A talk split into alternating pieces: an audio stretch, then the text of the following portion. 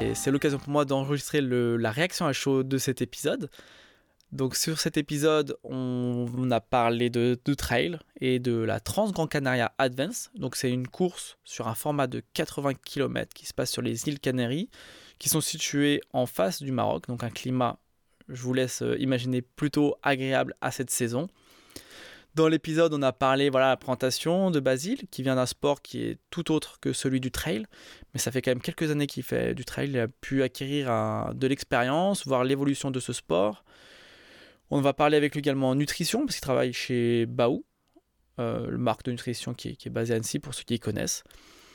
Et on parle également stratégie de course, comment il va aborder ce dénivelé, ce climat, ce terrain.